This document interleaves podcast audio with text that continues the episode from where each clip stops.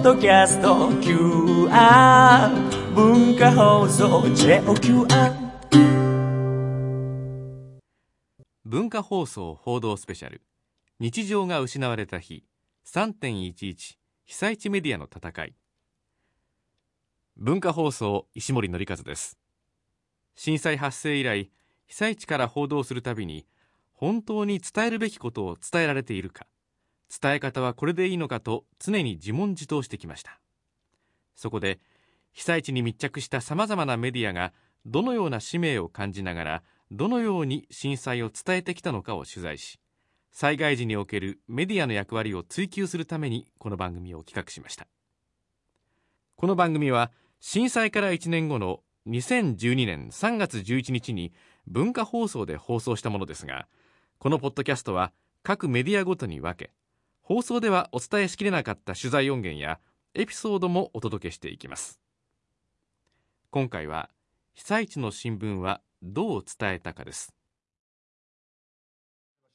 えー文化放送のスタジオ系えー震度5弱を記録しております、えー特に頭をお守るようなものすごい大きな揺れ長い揺れが続いています。えー現在もすごい揺れが続いています。建物がかなり揺れるようになってきましたかなり揺れが強くなってきました。かなり揺れが強くなってきました。最初よりもかなり揺れが強くなってきました。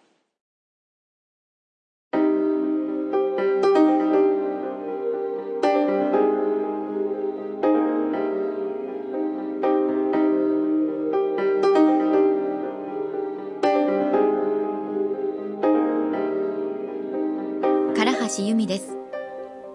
東日本大震災。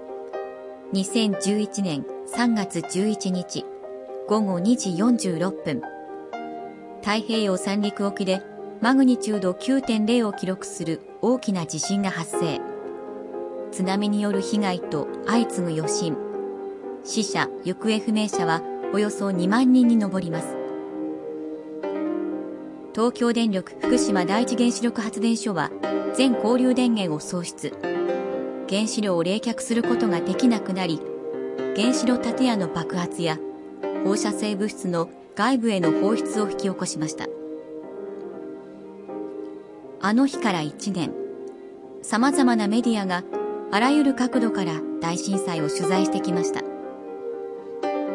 被災地のメディアは混乱する現場でどのような決断をし報道を続けたのでしょうか。自らが被災者でもある記者たちはどのように動き何を伝えたのか。そして今何を感じているのか。文化放送では被災地の新聞コミュニティメディア AM ラジオテレビの現場の声から被災地におけるメディアの役割について考えることにしました。被災地の新聞コミュニティ FM AM ラジオテレビの現場の声から被災地におけるメディアの役割について考えることにしました。文化放送報道スペシャル。日常が失われた日。3.11被災地メディアの戦い。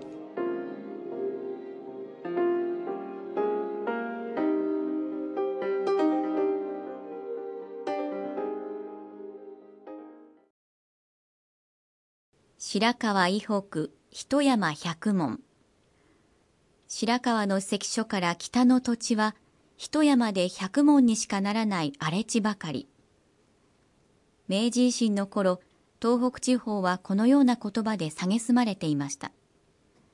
明治30年経営難の東北日報を引き継いだ実業家一力健次郎はこの言葉への反骨精神から東北を河北と改め新しい新聞を創刊します。東北地方のブロック紙河北新報。東北6県で販売され地元宮城県内では7割近くの普及率を誇っています。2011年3月11日午後2時46分夕刊の作業が終わった河北新報社には緩やかな時間が流れていました。朝刊のメニューを考えていた報道部長武田真一さんの視界が歪んだのはその時でしたえー、いつ宮城県沖地震が来てもおかしくないという状態でしたからあこれはついに来たのかという状況でした。ただうそれにしてはあ私自身も33年前、えー、経験はしてますけども長い揺れでしたんで収まると思ったらば収まらない。さらに強くなる。それがずっと続くと。非常に長い揺れで経験したことがないものでこれはとんでもないものが来たなという印象でした。映像で津波の大きさを見た武田さんは取材対象は津波被害だと瞬時に判断。まず連絡のつく記者に取材は二の次。身の安全を確保するようにと指示を出しました。1時間後ビルからの退避勧告が解除されるとすぐに津波の被害が甚大な三陸方面そして仙台市内へと記者を派遣します。さらに翌日の新聞が出せるかどうかの確認に入りました。災害時応援協定を結んでいた新潟日報社のシステムを使い新聞を出せることが分かりました。しかし津波の被害を伝えることができるのか。午後7時。河北新報に一本の電話が入ります。静川からです。その電話は南三陸町静川支局の記者渡辺隆さんからの電話でした。記者としてはまだ2年目なので、あのペン記者としては。あの、まだこういう大きな災害も経験なかったので、とにかくデスクといろいろやり取りしながら、あの少しずつ文章にしていく感じでした。電話は本社のデスクですね。本社のデスクは渡辺さんからの電話を取って、どんな雰囲気でした？あのとりあえずこちらの方の情報が何もわからないので、あのまず大丈夫かということと、あのどうなってるということで、あの静川壊滅したというのを伝えたら、ちょっと信じられないという感じでした。本当かと。はい。デジタルカメラで画像を再生しつつ、それを順番に紙芝居のように伝えていくような感じでした。あ、そうか。もともと写真記者だったから、はい、そっちの方が伝えやすかったんでしょ。はい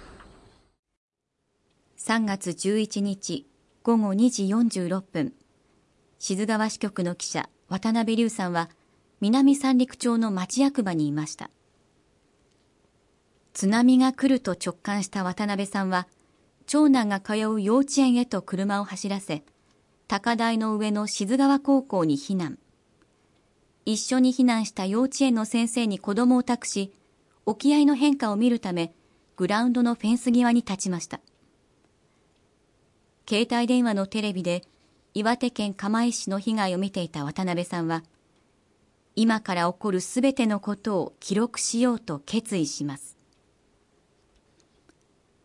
3時35分。町の中心部を南北に貫く新田川沿いで土煙が上がりました。堤防を乗り越えた津波が川沿いの建物を次々と襲い飲み込んでいきます。そして大きな津波は越えないと思っていた気仙沼線を越えていきました。その様子を見た渡辺さんは自宅と仕事場を兼ねた支局が津波に飲み込まれたことを悟りました。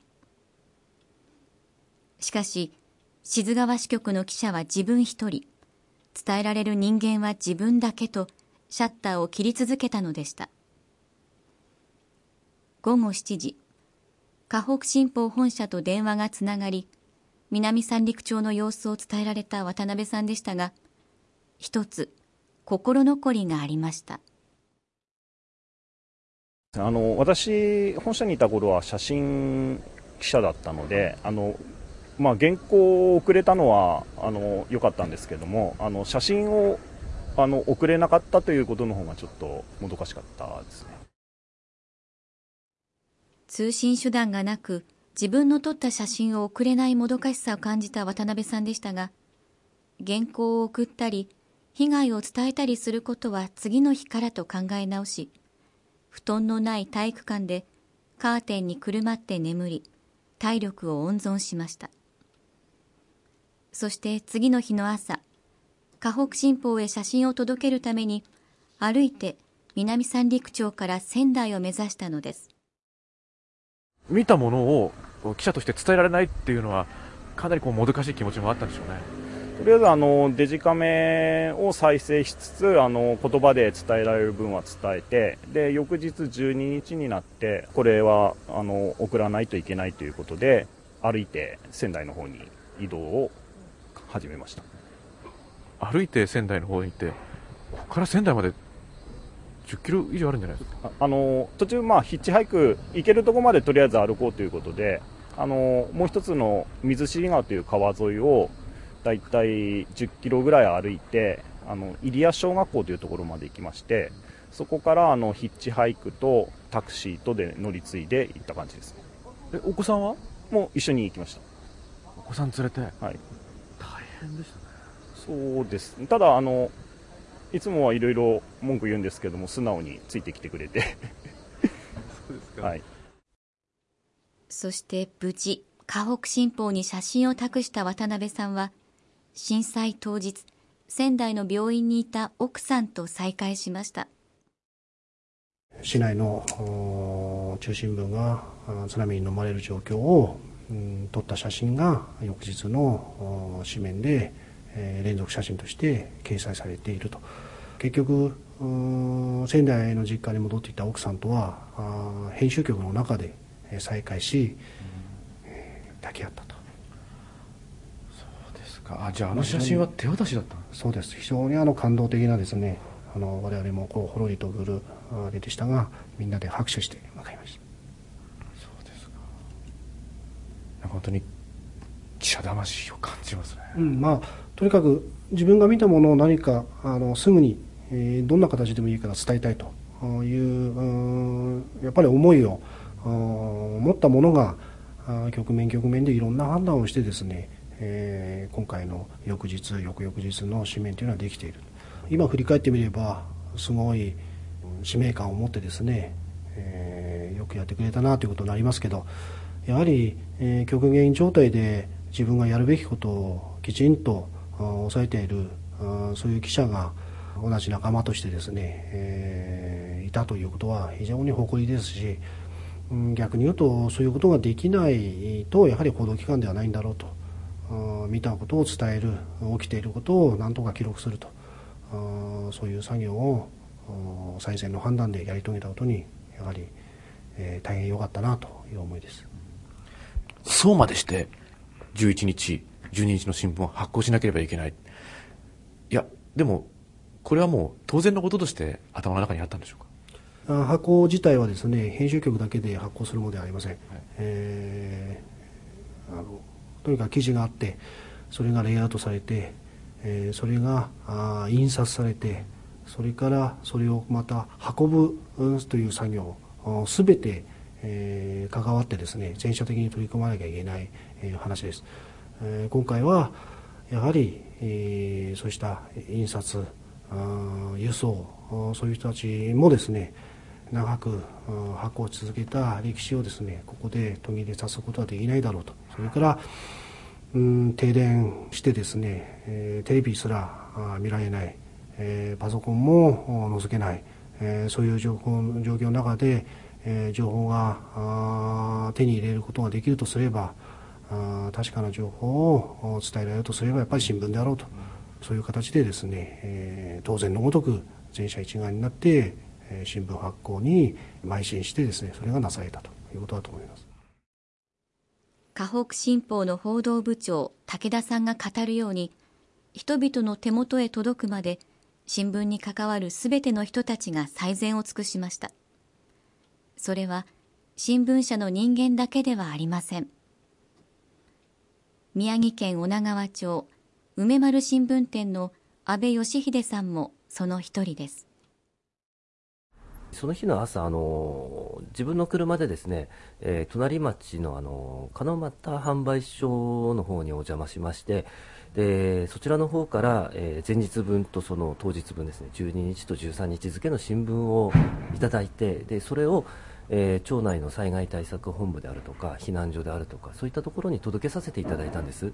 でその時に本当にこう皆さんにあの必要な情報が来たということで、えー、避難されている方や、えー、災害対策本部にいる役場の皆さんとかにも大変喜んでいただいてで、まあ、部数があまり多く持ってこれなかったものですから、えー、あの避難所のところに壁新聞的にこう新聞を貼っていただいて、え、そうすると皆さんがこうわっと集まってきてそこで食い入るように皆さん見られてたんですよね。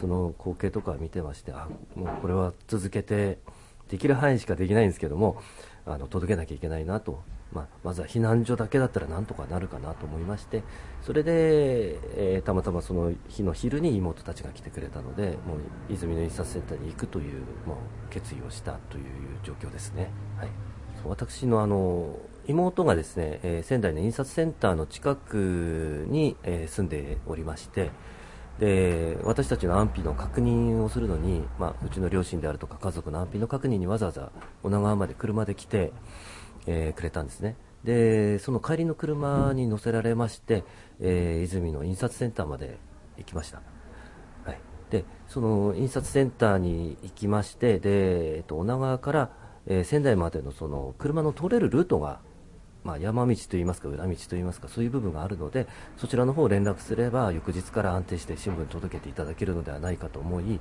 えー、またガソリン事情の問題もあったのであの妹の車に乗せられて印刷センターの方へ行き、えー、その旨本社と連絡を取り合いながら翌日のその長官便のトラックに乗って女川まで戻ってきました。また内陸部にある仙台市の新聞販売店河北戦犯の富塚喜四郎さんも新聞が来ることを信じ本社との通信手段が取れない中配達を決行しました。時間的に特別遅れてくるかもわからないけれども発行されるとはもう思ってましたから。信じてた？信じてましたそれは。はい。配るのは大変じゃありませんでしたか？全く停電してますから星空しか明かりがないわけですよ。でその中で配達しました。で実際にあの私も手伝ったりしましたけどお客様を本当に玄関先までバイクで行ってバイクを切っちゃうと玄関先までは本当に数段の階段も見えない状態なんですね。全くもう目隠し状態の感じで真っ暗なとこでしたけどね。一軒一軒時間かかりながらも。お客さんからなんか、まあ、まだまだ見慣れてる時間からなんかこう反応ありましたか？うんあのー、後からなってもう何日か経ってから、まあ、私も集金なんかもやりますからその時によくぞ河北さんが配達してくれましたねというふうなことは 感謝というかで気持ちで伝えられましたね、えー、でも感激ですよね配る方としてもね。そうですね、えー、それはそうですね。遅れても絶対に配達するという使命感。本社の思い支局の思いが込められた河北新報は震災の翌朝こうして届けられたのでした。町の方はどう受け止めたのでしょうか？避難所にね2日間いたからあの配ら配られましたよ。いつ頃ですか？11日と12日避難所で配られた。どちらの避難所ですか？え私は南高台東です。それをご覧になってどんなふうに思いました？びっくりしたよね。驚いたね。だって全然あの情報伝わってなかったんで新聞見て驚きましたね。津波でああなってると思わなかったよね。新聞が発行されたということについてはどうですか？あそれはびっくりしました。あのうちは朝日新聞撮ってるんで隣のおばあちゃん家が河北だったんで他の新聞来てないのに河北来てたんでずいぶん早いなと思ったんですね。それが驚いたことですね。号外ですって感じでね、まあ、あの2名ぐらいしかはなかったんですけどでもそれにしても後で聞いたら新潟の方でとかっては聞いたんですけどあの印刷してるとこが。でもすごかったんでびっくりしましたね。早いんで。当時家屋のどんな記事が役に立ったり記憶に残ったりしましたか？まず被害状況だよね、で私たちはただ地震だけで大変だったけど、あの侵攻とか海岸の方があんなになってるのと思わなかったもん。知ったんです話ではうっすら聞いてるけどあんなにひどいとは思わなかった実際。死者が出た死者が出たっては聞くんですけど、ラジオとかなんかでどんな風なんだかそれが津波でびっくりしたんですね、車は流されてるし。200人300人の下ね。ラジオの場合は話だけでたらえーって感じだったけど。ねなんかね。新聞を見て信じられた？信じられました。ましたねえーっと空港が流された記事が一番すごかったです本当ないんですよね。飛行機が流されるし船も流されてくるんですね。それをよく撮った写真でですわすごいなと思ってみました。どんな気持ちでしたか？えー、と飛行機が流されるのかな？こんな大きいものが流されるのかな？船もこんな大きいのが流れてくるんだ。っていう感じがもう驚きました。当時あの新聞はやはり大事だと思いました？新聞はねあの大事だと思いました。テレビがまずないしラジオも同じようなことしか言わないんですね。地域のことってあんまりなんていうかな言わなかったんですね。だから本当になんていうんですかあの目で見ないと信用できないじゃないですか人間は。ラジオで人が何人死にました何千人死にましたって言っても実感が湧かないんですよ。見てないから。新聞は目で見てあすごいと思ったんですね。はい。だからラジオもありがたかったんです。うちは3ヶ月から電気来なかったもんですから何にもなかったんですけどもこんなこと言っちゃうんです。人が死んだってことがこう言われても実感に湧かないって言ったらいいんですか？わかる気がします。はい。それは今回すごくありました。はい。うちの孫たちの安否上がったかな？もしもう上がったかなって言ったらもうなくなってっから。そうですか、うん、上がったかなってそういう場面を。ね。どうああどうそれのじいちゃんこう上がってたほらって。下上がって下になったんだってよどうそれのばあちゃんほら下になって上がったんだって。よおい誰それさんのも名前も上がってたとそういう情報を知るために、うん、やっぱり新聞ってのはいつも以上に大事だったんです、ね、そうですね。うん。あと市役所の潰れたうちなんか解体してもらうのに情報を知るのは新聞だけだから。あと人の噂とか人の噂なんかもう全然ダメそれで俺引っかかったんだ。あの信用できない情報も出ていたわけですか？例えばどんな？あんなのうちで今何にも片付かってねえけどあれ絶対解体して蹴らんねえんだって。それ嘘だった？すぐにすぐに避難所から出てってから出て考え直さいって電話したの市役所に。そしたらあそういうことはございませんから安心してくださいやっぱり新聞の情報じゃないと信用できなかった。ええ結構噂なんていうんだこう変な噂ばれてて悪いこと悪いこととね噂ばれてです。かなり新聞の情報には頼ってらっしゃいましたか？そうですね。河北新報を手に取った読者は新聞を読んで初めて実感が湧いてきたと語りました。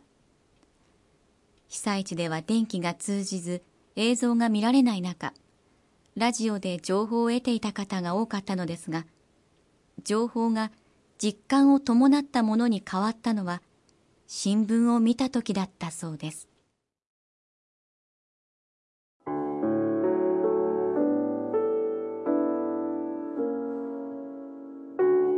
文化放送報道スペシャル。日常が失われた日。